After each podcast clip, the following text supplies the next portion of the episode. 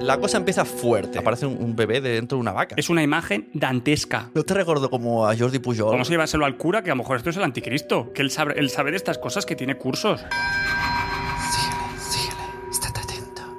Estate atento. O sea, Tienes un bebé que no es tuyo y dices, agualapopos, te tienen que dar perra, nene, por esto me tienen que dar perra. te vienes a hacer una ouija con las mismas que ayer hicimos que desapareciera una persona. Planazo de sábado Un por la noche. planazo. Sacan el tema de la ouija. Es la Game Boy de los muertos, digamos. Me ha dejado todo loco. ¿Cómo sabes todo esto? Yo Ostras. igual te puedo hablar de la pantoja que de la ouija, lo que tú me pidas. Hemos dicho que este podcast se llama Judas Calienta que sales, ¿no? No lo hemos dicho.